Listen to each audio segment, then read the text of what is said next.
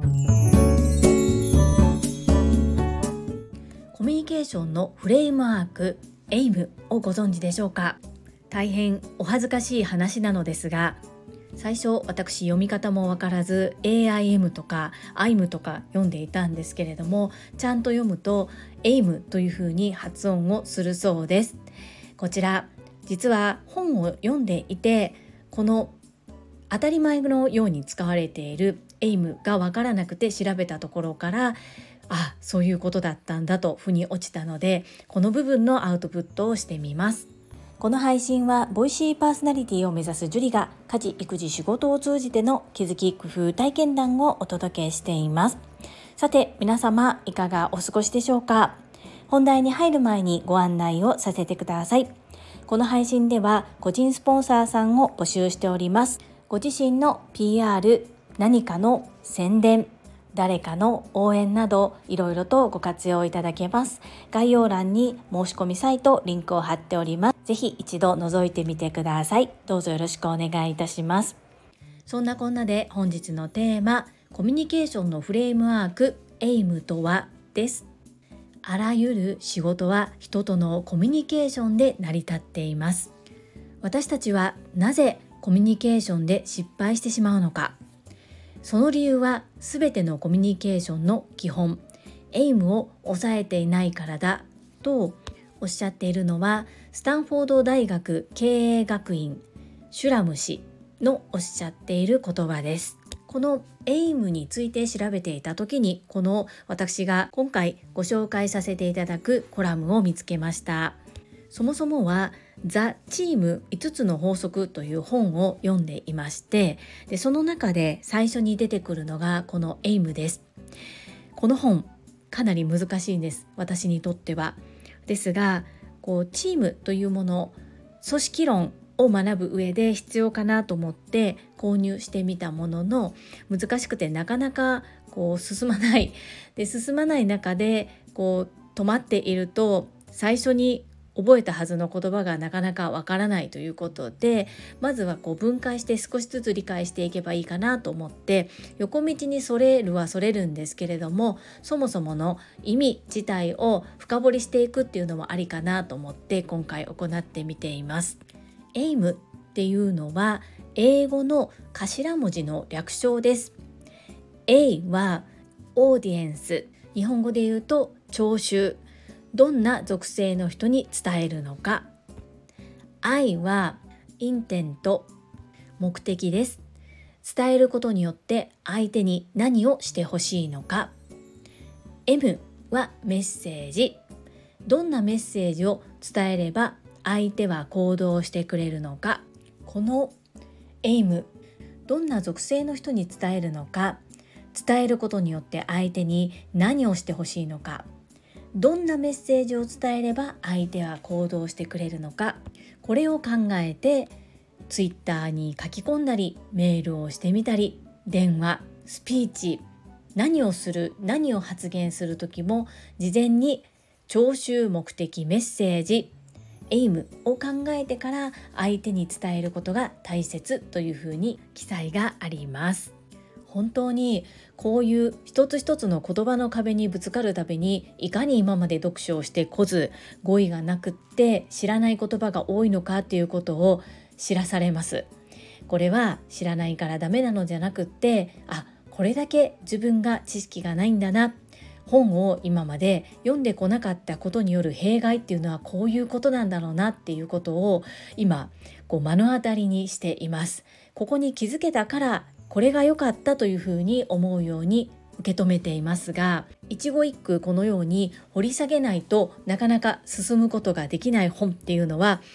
進まないですしやっぱりこう読んでいる感があまりないので楽しいな学べているなという感覚はないです。特に読書家の皆さんにお聞きしたいのですがこういった自分にとって難しい本に出会った時って皆さんどうされてるんでしょうか？時間をかけて掘り下げて少しずつ読まれるのか。それとも一旦置いておいて違う本を読んでまたトライするというような方法を取られているのでしょうか。もしくはこれは今の自分には合わないと思って読み進めず違う本を読まれるのでしょうか。今まであまり本に触れてこず読書というものに習慣がなかったためちょっと戸惑っております。スタンド FM リスターのあなたの本の読み進め方。よろしければ参考にお聞かせいただけると嬉しいです。どうぞよろしくお願いいたします。本日は読書をしていて本の中に出てきたエイムの法則について掘り下げてお話をさせていただきました。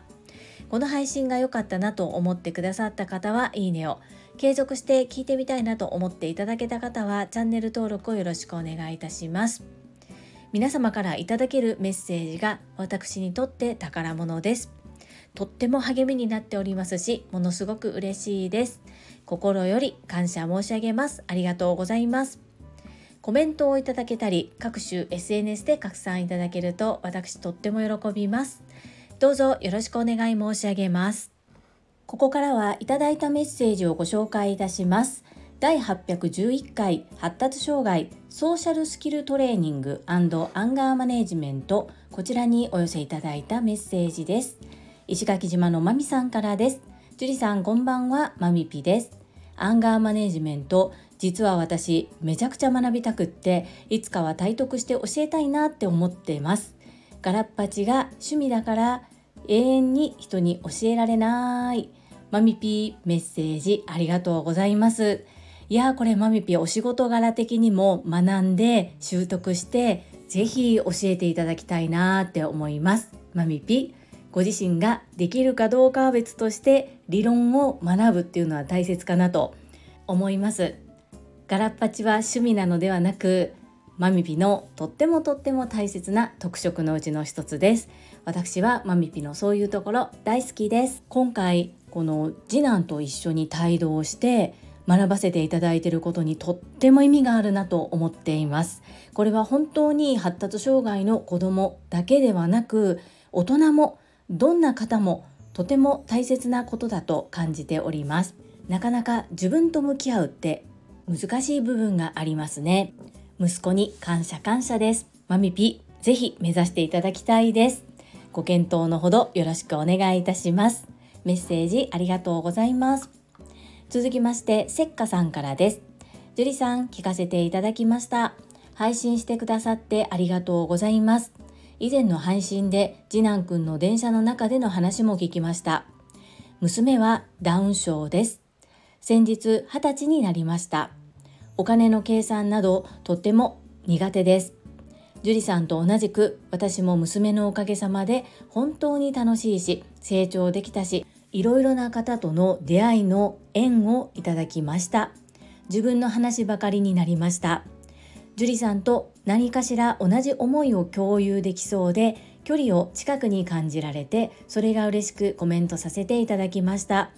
私も誰かに貢献できることを一つでもしていきます。せっかさん、メッセージありがとうございます。そして私の立場、次男のことも共感してくださってとっても嬉しいです。そしてお嬢様、先日20歳のお誕生日おめでとうございました。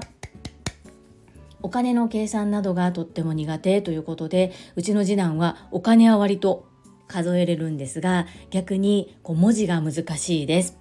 漢字、例えば「あいうえお」ひらがなは一文字で一音ですよね。ですが漢字となると音読みと訓読みがある上に一つの漢字で2語発音したりしますね。象形文字なのでモノマネをして書くということはできます。ですがそれを場面場面によって読み方を変えたりっていうのがものすごく難しいです。そしてこれがいけないことなのではなくそれぞれの子どもの良い部分を伸ばしてその良い部分でお仕事ができるそういった世の中にしていきたいそんな風に思います